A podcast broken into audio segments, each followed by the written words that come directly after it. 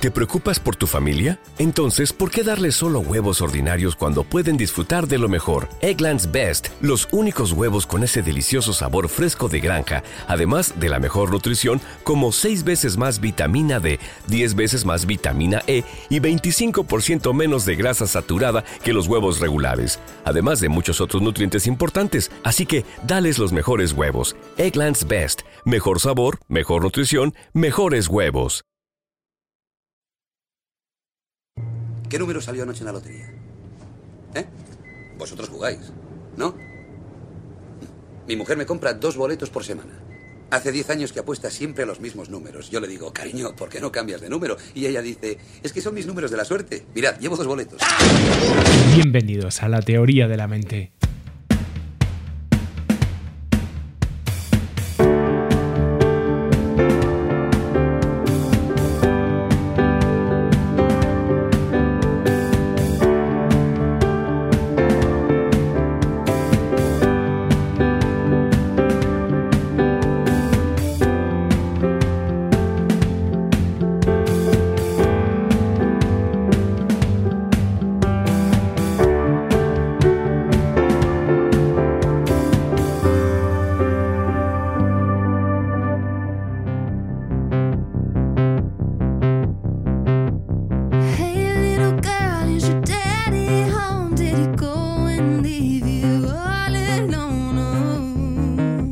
Estamos en un programa más, aquí en La Teoría de la Mente, el programa que cuida de tu salud mental.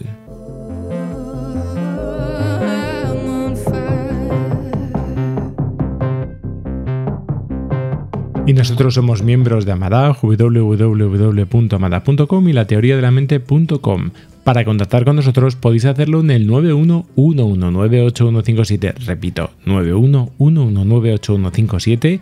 Y si queréis por correo, info arroba amada.com.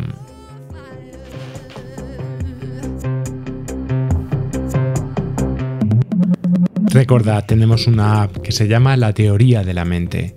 La Teoría de la Mente es esa app que tanto tenéis en iOS como en Android y al que podéis tener acceso a todos nuestros contenidos gratuitos. Y si queréis profundizar un poco más, podéis apuntaros a la Escuela de Ansiedad, escuelaansiedad.com. Podéis coger cursos individuales o si queréis escribiros al programa que tenemos todos los meses. escuelaansiedad.com. Y en esta ocasión vamos a repetir invitado, él es Osman Salazar, es neurocirujano y ya ha hablado con nosotros en otra ocasión, por si recordáis, donde estuvimos hablando precisamente de cómo reacciona nuestro cuerpo ante el estrés, cuáles serían ese, ese mecanismo, esa maquinaria ¿no? de esta industria del estrés. En esta ocasión vamos a hablar de cómo se relaciona el cerebro con el corazón y con el intestino. Los tres órganos comparten implicaciones mucho más profundas de los que en un principio podíamos imaginar y nos va a ayudar mucho a poder entendernos, a poder entender mejor la respuesta de la ansiedad. Bueno, pues volvemos otra vez con, neuro- con neurociencia. En esta ocasión vamos a repetir invitado. ¿Podéis recordar quizás cómo hace algunos programas un neurocirujano nos hacía un tour de lujo por los cambios que nuestro cuerpo puede experimentar ante el estrés? Y este era nada más y nada menos que Osman Salazar, que ahora me- os, os volveré a presentar también, de que él tiene un podcast que se llama Un cerebro al desnudo. y que está haciendo bueno, pues una serie de intervenciones también muy interesantes para poder tratar de entender cómo relacionarnos mejor con nuestro cerebro. Y bueno, él estuvo con nosotros y nos, nos ayudó a entender muchísimo mejor cómo funciona esto de- del estrés para nuestro organismo. Y hoy, pues le hemos traído al programa para hablar del llamado, que no sabemos si bien o mal, vamos a cogerlo con pinzas y quizá vamos a coger con alguna reserva, este eje Sabes que hay un eje que se llama eje corazón-cerebro, otro eje que es intestino o estómago-cerebro. Bueno, pues vamos a ver si los mezclamos y hacemos ahí un triángulo. Vamos a tratar de ver si existe una relación profunda entre estos tres órganos. Eh, vamos a tratar de entender también cómo puede ayudarnos a entender cómo pueden interactuar estos tres sistemas y qué hay de mágico también, qué hay de marketing y qué hay de verdad en todo esto. Pues para todo esto, señoras y caballeros, vamos a hablar de Osman con Osman Salazar. Bienvenido, Osman, ¿cómo estás? ¿Qué tal, Rubén? Encantado de estar nuevamente aquí contigo. Y, y muy bien, la verdad que muy contento de estar aquí. La última, la última vez que participé aquí, eh, me sentí muy a gusto, la verdad. Vale, muy bien. Pues vamos allá con la primera pregunta, ¿vale? Por supuesto. Entonces, la primera pregunta, esto que nos están bombardeando, yo creo que desde el 2012 fue la primera vez que escuché esto. ¿Sabe usted que el estómago, sí que su sistema digestivo es un segundo cerebro? Y esto se ha repetido como un mantra durante, vamos, durante los, los años venideros. eh, Se ha hablado y, y ha corrido, han corrido ríos de tinta de esto, vamos, un montón, ¿no? Y vamos a ver si, si, si es correcto o tú estás de acuerdo en llamar a este intestino un segundo cerebro.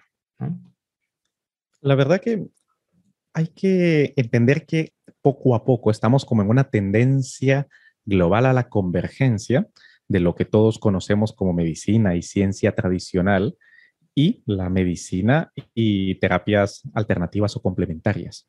Y mm, vamos encontrando puntos de, de encuentro a este respecto. Y creo que uno de esos puntos es este, precisamente, ¿no? Desde el punto de vista técnico, el intestino tiene bastantes neuronas. 500 millones de neuronas no es poca cosa.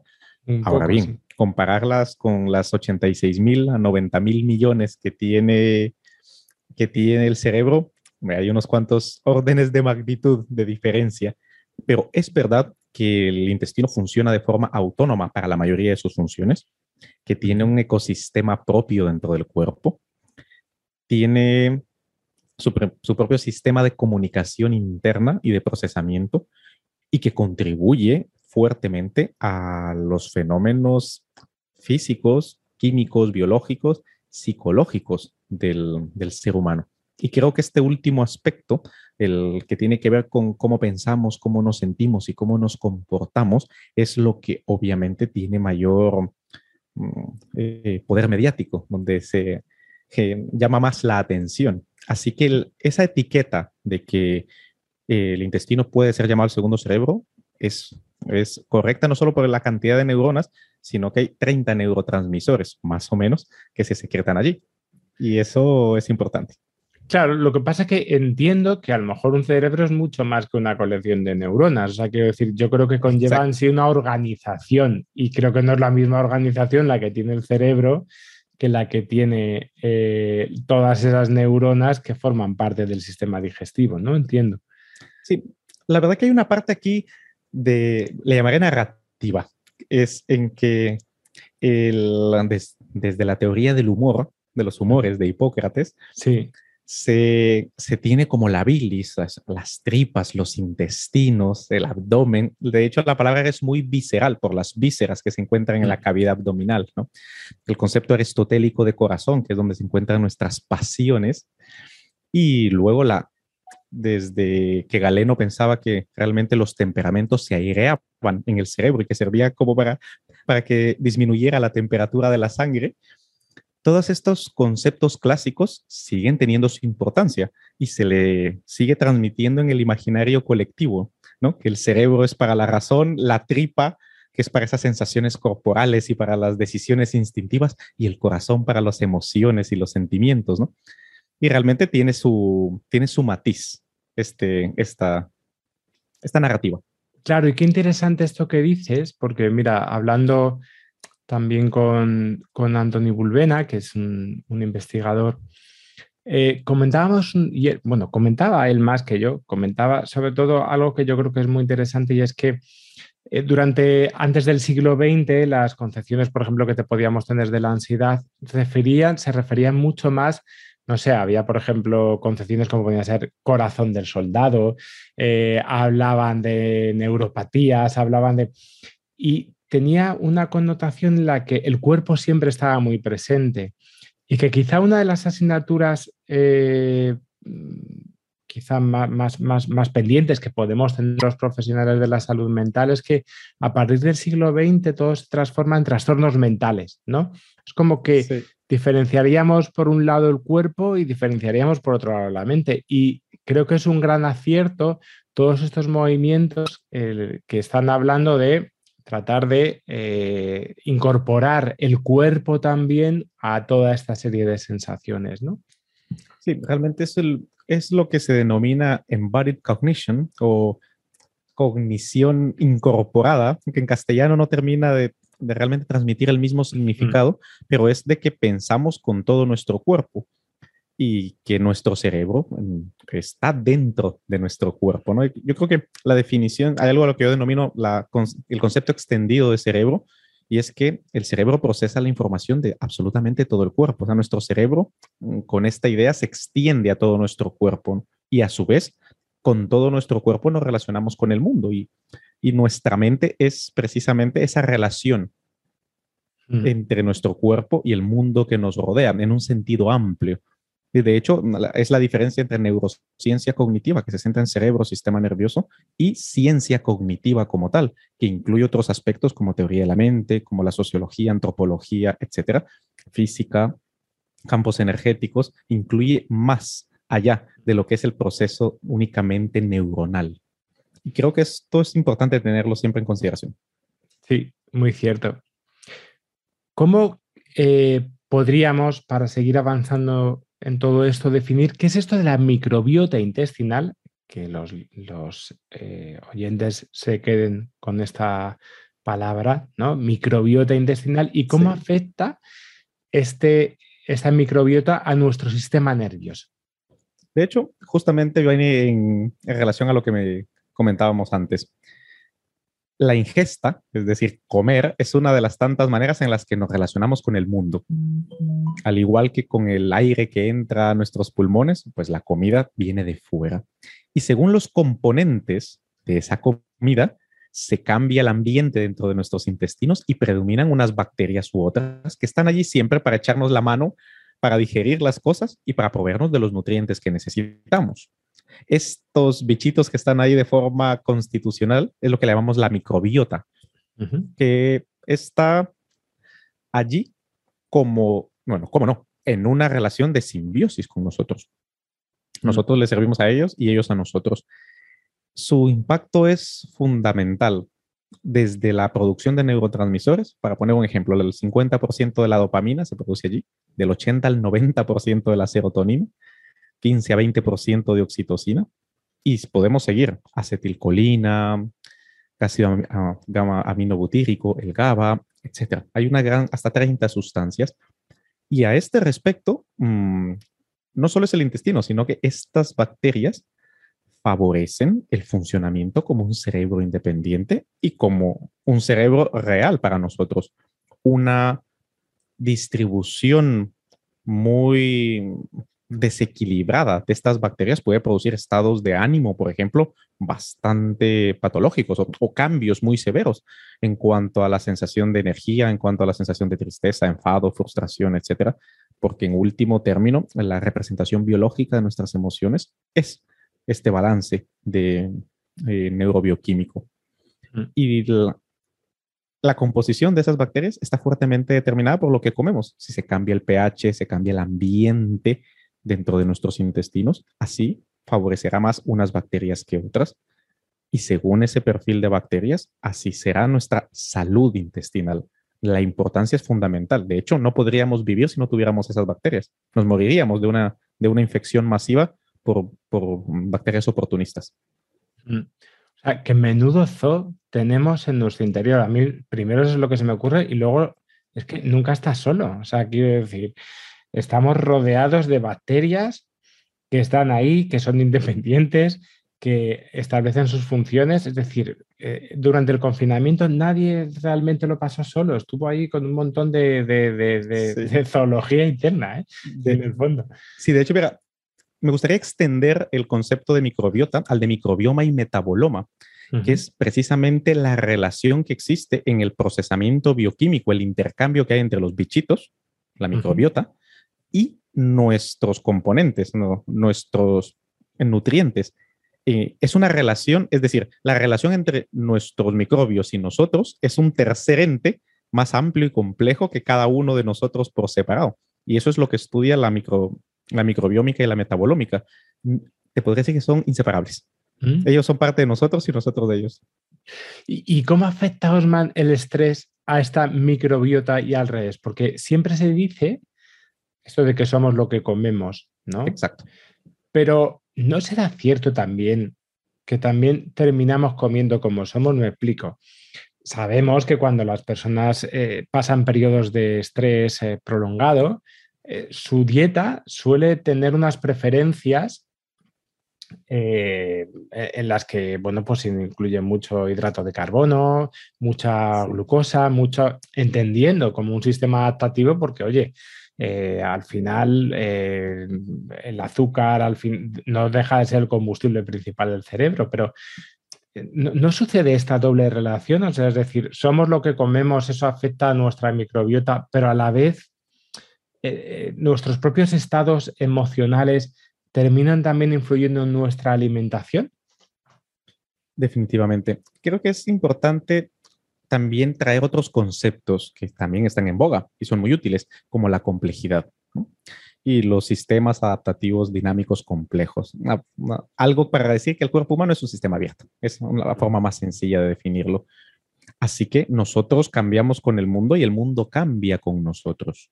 A lo que hacía referencia, un organismo biológico busca autorregularse y mantener un equilibrio. Ese equilibrio es ah, armónico desde el punto de vista biológico, pero desde el punto de vista físico, el equilibrio significa la muerte.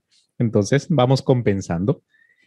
El problema es cuando nos alejamos de ese equilibrio y hay un desbalance muy, muy grande. Por ejemplo, un estado de ánimo muy alejado de la regulación normal puede favorecer pensamientos patológicos, emociones fuera del, de la norma que no son adaptativas y conductas. Y aquí vamos al aspecto de la comida. Por ejemplo, se suele inducir la capacidad de sentir placer, por ejemplo, se transfiere prácticamente solo a la comida. En las personas, por ejemplo, cuando las personas que tienen ese perfil ansioso y que aumentan su ingesta, el balance de grelina y leptina cambia y el balance del placer que se siente cuando se come. O hay otras personas en las que dejan de comer por completo y se, se convierten en prácticas anoréxicas. Y lo que mencionabas, también hay un perfil diferencial en cuanto a qué tipo de comida. No se pudiera catalogar a todas las personas según los sabores que prefieren. Lo que sí es verdad es que para determinado individuo puede ser que un estado de ánimo concreto le induzca a comer más de un aspecto concreto. No solo la glucosa, no solo, no solo el azúcar. Hay, por ejemplo, personas que favorecen más eh, otras características como si es más líquido, caldoso o si es más sólido, si es más salado o más ácido. La variedad y variabilidad de la respuesta humana y su relación con los alimentos es brutal. Y obviamente, si cambio la composición de lo que como, cambia mi microbiota, cambia mi distribución de neurotransmisores, cambia mi estado de ánimo y vamos en un círculo que puede ser vicioso o virtuoso, dependiendo de si nos aleja o nos acerca a la normalidad. Mm. Fíjate, cada seis meses aparece una dieta nueva, ¿no? La dieta Sí. paleo, el ayuno intermitente, la Duncan, hay tanta variedad, ¿no? Pero sí me interesa lo siguiente y es, eh, no hay, por mucho que sean diferentes, no hay puntos en común que nos puedan servir para cuidar nuestro cerebro, no hay elementos ¿no? que, que- sepamos que, pueden ayudar. Casi todas las dietas, yo siempre digo que las dietas en general terminan por tener resultados como muy, muy parecidos. Me refiero a que, a que en el fondo lo sano casi siempre es sano. No es que una de repente diga que esto no es nada sano y esto sí, sino que llegamos a un cierto consenso de lo que es sano. Podemos tener un cierto consenso dentro de las diferentes dietas de aquellos elementos que sí eh, en común, que sí que nos puedan ayudar precisamente a cuidar nuestro cerebro. Claro. Creo que el enfoque, cuando, cuando alguien pro- promueve una dieta, se enfoca más en los detalles que en los principios. Pero esos principios existen. Por ejemplo, la dieta del ayuno intermitente mm, hace referencia a que el ser humano en general, hoy por hoy, tiene una cantidad, o sea, es tiene una dieta hipercalórica para sus necesidades, al menos en los países desarrollados, en promedio. Y realmente no la distribución de cómo, nos, de cómo nuestro cuerpo está acostumbrado a metabolizar la comida no tiene nada que ver con el horario laboral. El dividir el día en, en tres episodios de ocho horas, dormir uno de estos y trabajar los otros dos, o trabajar uno, descansar uno y dormir el otro, esto es un producto relativamente reciente. Nuestro, nuestro cuerpo no funciona así. Ese es el principio que va detrás del ayuno intermitente. Pero también es el principio que va detrás de la dieta paleogénica. Por ejemplo, en la dieta paleo, pues em, éramos cazadores recolectores y pues volvemos nuevamente a alimentarnos de lo que en teoría era, era nuestro patrón de alimentación, incluyendo los grandes mm, eh, periodos de ayuno que, que- Mm. a los que fuimos sometidos durante millones de años de evolución. Mm. El resto de dietas, como basada en plantas, dieta cetogénica, pues van en cuanto a de dónde vamos a extraer principalmente las grasas. Y unos tienen más distribución que otras. Pero los principios son, y que no son muy difíciles. Lo primero y lo más importante que pocas veces se menciona es la hidratación.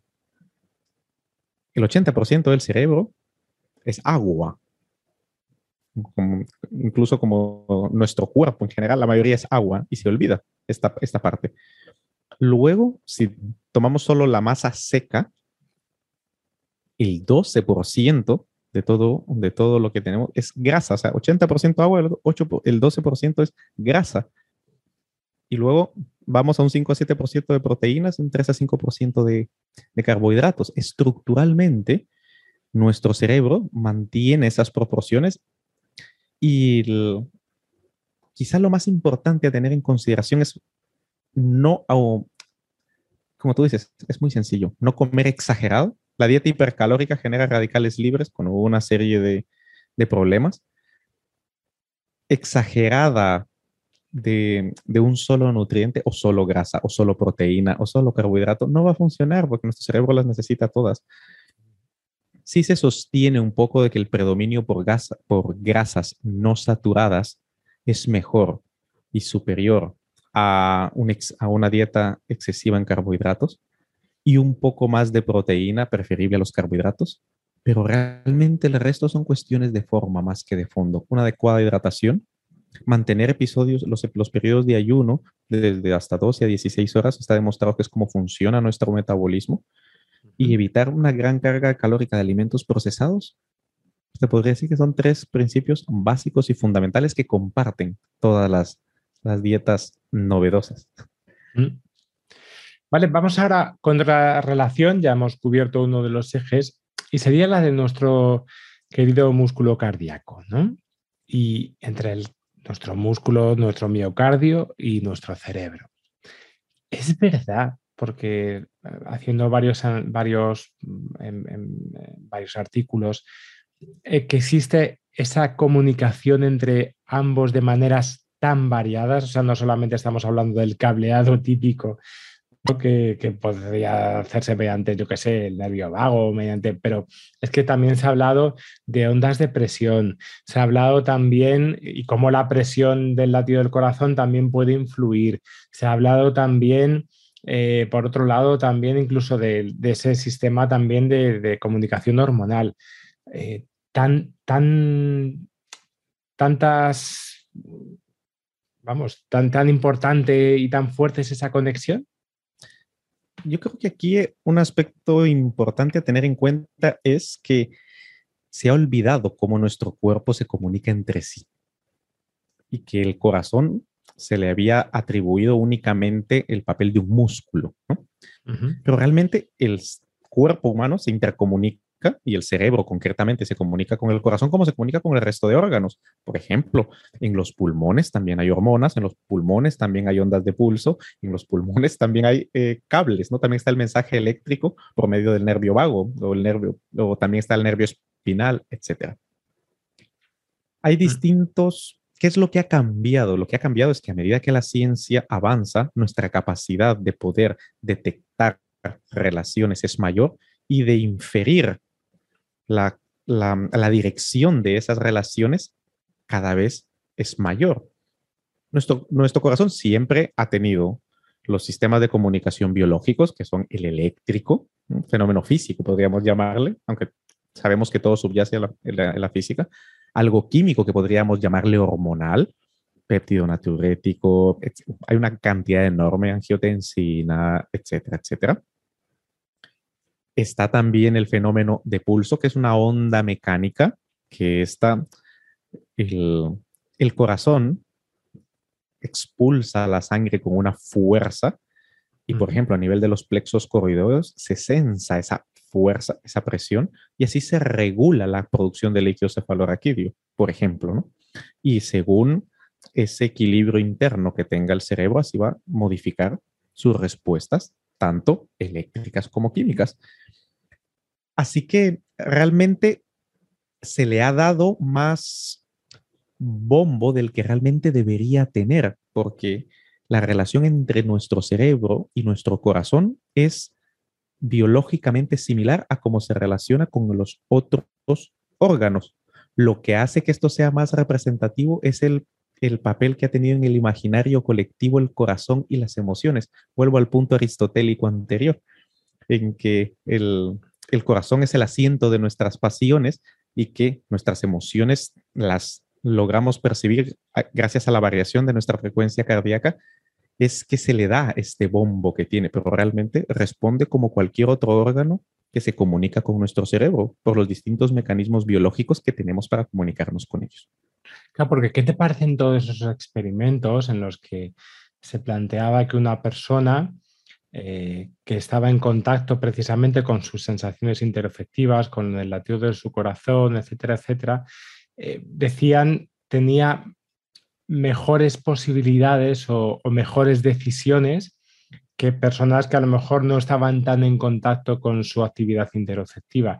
Había otros experimentos también en los que bueno, parecía que se ponía a la persona entre la posibilidad de elegir entre dos, dos alternativas, una que podía ser muy favorable o favorable y otra que iba a ser desfavorable, ¿no?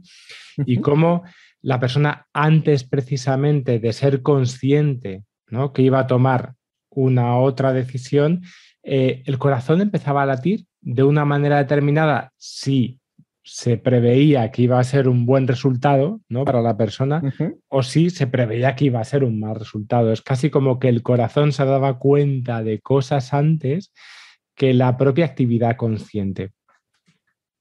Esto, de hecho, no solo que el corazón se da cuenta antes, el cerebro se da cuenta antes. Me, me explico. La- la- el fenómeno que nosotros ya le llamamos consciente es cuando la parte del cerebro de enterarse de lo que hace el resto de partes, la nota, la identifica y dice, ah, vale, estás aquí, ¿no? Pero la- el 98% de las funciones de nuestro cerebro escapan a nuestro control consciente. Eso que Freud llamó inconsciente es el 98% de nuestras, ahora le llamamos precognitivo, ¿no? Entonces, a lo que referías de la interocepción, por supuesto, nuestra ínsula anterior, que es la que se encarga de procesar la información de nuestro propio cuerpo, de nuestras vísceras, cómo están las, mm, el, eh, recibe la retroalimentación del estado vegetativo, a su vez, mm, sin enviar a la corteza de, mm, consciente, me refiero consciente al sistema de reactivación articular, etcétera, reticular, perdón, envía los mensajes a través de los, mm, del sistema nervioso autónomo respuestas al resto de órganos. La persona que investiga el corazón dirá que el corazón lo sintió antes. Alguien que investiga la tripa te dirá que la tripa lo sintió antes porque sintió cómo se contraía a nivel del plexo hipogástrico y el estómago sufrió una contractura. Em, en último término, estos son manifestaciones periféricas de lo que sucede dentro de nuestro cerebro y que escapa al control consciente que tenemos de él, que, insisto, es solo el 2% de la actividad que nuestro cerebro hace. Ahora bien, elevar esto a que el corazón lo siente antes, vuelvo, esto es una parte más narrativa y que es mucho más bonita de contar así, Es, suena mucho mejor decir que mi corazón lo siente antes a que, que realmente, con el corazón, ¿no? A, a, que realmente lo que ha sucedido es que la capacidad precognitiva de la ínsula anterior es mayor que la dorsolateral. Eso, eso, eso suena muy frío, eso suena muy seco. Decir que mi corazón, yo en mi corazón lo sabía, eso, eso venderá siempre más. Sí, es más bonito, eh, ¿no? Nos, nos ambas, ambas son verdad, solo que se ha invertido la relación causa-efecto. Ese, ese es el peligro. Es que, y aquí da muchas ganas un poco de meter todo este concepto que para los, los autores, yo, yo, a mí Antonio Damasio es un eh, escritor, además me parece muy buen escritor eh, a la hora de, de, publicar el error de Descartes. Eh, y, y, aquí empieza a introducir este concepto que es el marcador somático, ¿no? En el sí. que en el que empezamos a escuchar al cuerpo y lo que el cuerpo nos está contando a través de las, la, la, como las emociones poco se van, eh, se, ven reflejadas en, en, diferentes partes del cuerpo también y, y como eh, yo creo que es, es todo un, un, esfuerzo el que intenta hacer Damasio, eso de unificar, ¿no? Esto de un poco de esto de cuerpo-mente, ¿no? Tratar de eh, entender que las emociones también están en el cuerpo, ¿no? Exacto. De hecho, el error de Descartes se escribió, si no estoy mal, en el 2010. Mm. En el 2020 terminó de redactarse, se publicó en el 2021 su último libro, ¿no? Feeling and Knowing. Damasio también es uno de mis, de mis autores favoritos, junto con otros más, de las neurociencias. Y ves la tendencia de romper con el error de Descartes, de corregirlo en ¿Qué hacemos separando la razón y la emoción? ¿A quién se le ocurrió? Ya lo sabemos, se le ocurrió a Descartes, pero nuestro cuerpo es un sistema biológico integrado. Entonces, lo que el punto que toca Damasio en el error de Descartes en su último libro es el marcador somático, visceral en este caso, es una forma en la que nuestro cerebro le dice a nuestra conciencia, es decir, a ese estado de alerta en el que nos podemos notar lo que sucede en el mundo, de que hay un proceso biológico dándonos información acerca de algo en concreto. ¿no? El marcador de mm, somático viene siendo algo analógico a lo del dolor, por ejemplo. Nos, es parte de nuestro sistema de respuesta y de interacción con el medio y respuesta a la amenaza. ¿no? Para decidir es imposible decidir sin, las, sin el papel de las emociones, porque ¿qué son las emociones? La emoción es la codificación biológica precognitiva de una cantidad ingente de información en paralelo, porque nuestra capacidad consciente es serial. Nosotros vamos causa-efecto, es mucho más lento. Podríamos decirlo que es lo que biológicamente explica lo que Kahneman decía como sistema 1 o sistema 2. Esta teoría del procesamiento dual, uh -huh. un sistema que procesa de forma automática y otra más lenta y reflexiva. Este marcador somático lo que es es esa alarma al cerebro, es decir, ojo, aquí hay algo que debes de tomar en consideración. Y eso, eso la biología ya lo, le to tomó la medida hace millones de años, en el que nuestro cerebro, yo siempre lo digo en, el, en, en, nuestro podcast, nosotros no somos seres racionales con emociones, somos seres emocionales con la capacidad de razonar, que es diferente. Mm. Sí, no sé hasta qué, hasta qué punto un poco esto del marcador somático no nos deja hablar de la intuición de toda la vida, ¿no?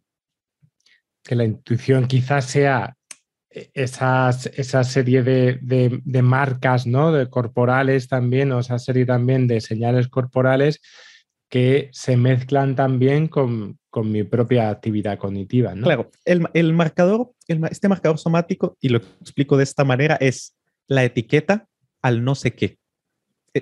Esa es la mejor explicación de la definición de Damasio. Esto que tú dices es el famoso ejemplo que se pone en, en neuropsicología que eh, un jefe de bomberos sintió algo diferente y le dijo a su equipo, salgamos, y a los cinco segundos de salir se, viene abajo aquello, ¿no?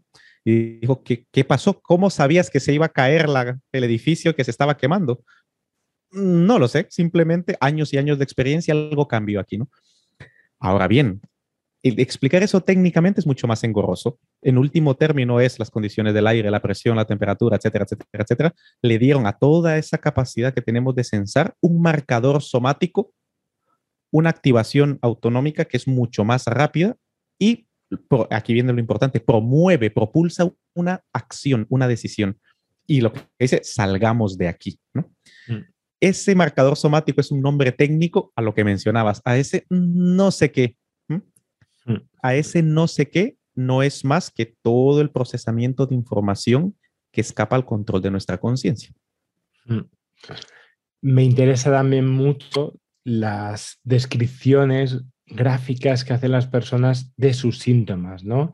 Les dan vuelcos en el corazón, les tiembla el corazón, tienen un nudo en la tripa, tienen, fíjate qué riqueza, pensando, qué riqueza nos dan todas esas, eh, toda esa serie de descripciones para poder entender aún más a la persona y poder entender a lo mejor a través de esas descripciones, oye, ¿cómo puede estar esa persona eh, precisamente interaccionando con sus emociones, interaccionando con su cerebro, ¿no?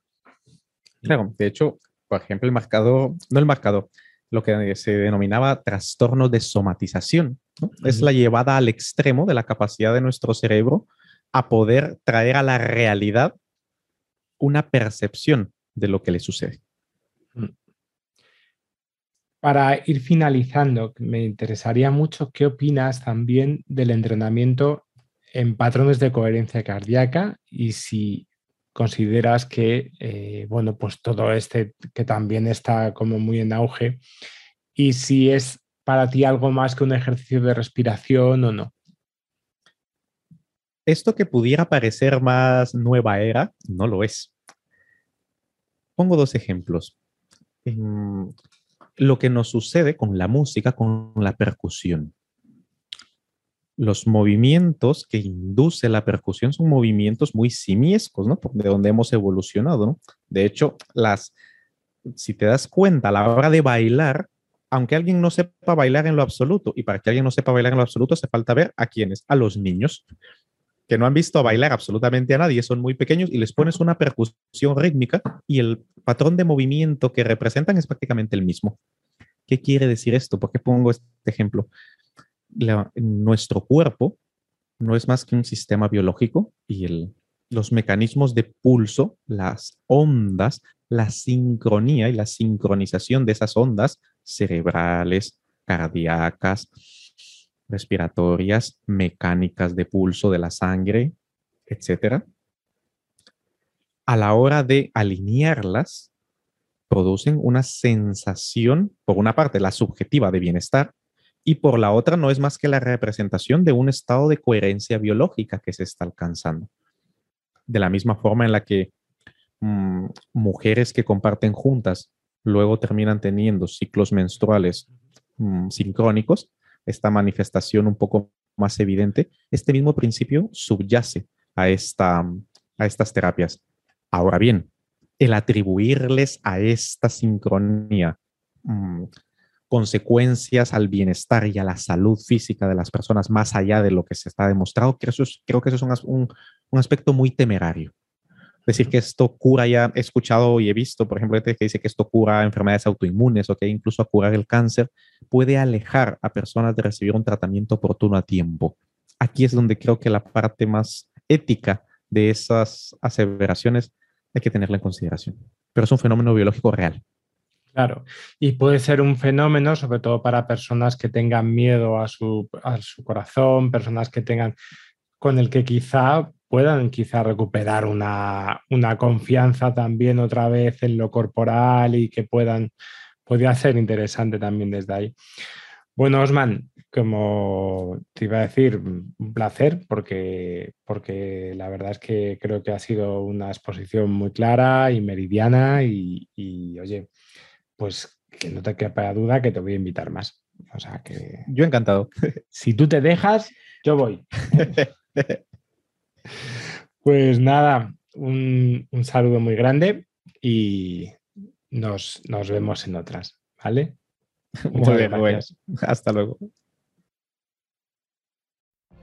What if you could have a career where the opportunities are as vast as our nation, where it's not about mission statements, but a shared mission? At U.S. Customs and Border Protection, we go beyond to protect more than borders from ship to shore, air to ground, cities to local communities. CBP agents and officers are keeping people safe. Join U.S. Customs and Border Protection and go beyond for something far greater than yourself. Learn more at cbp.gov/careers.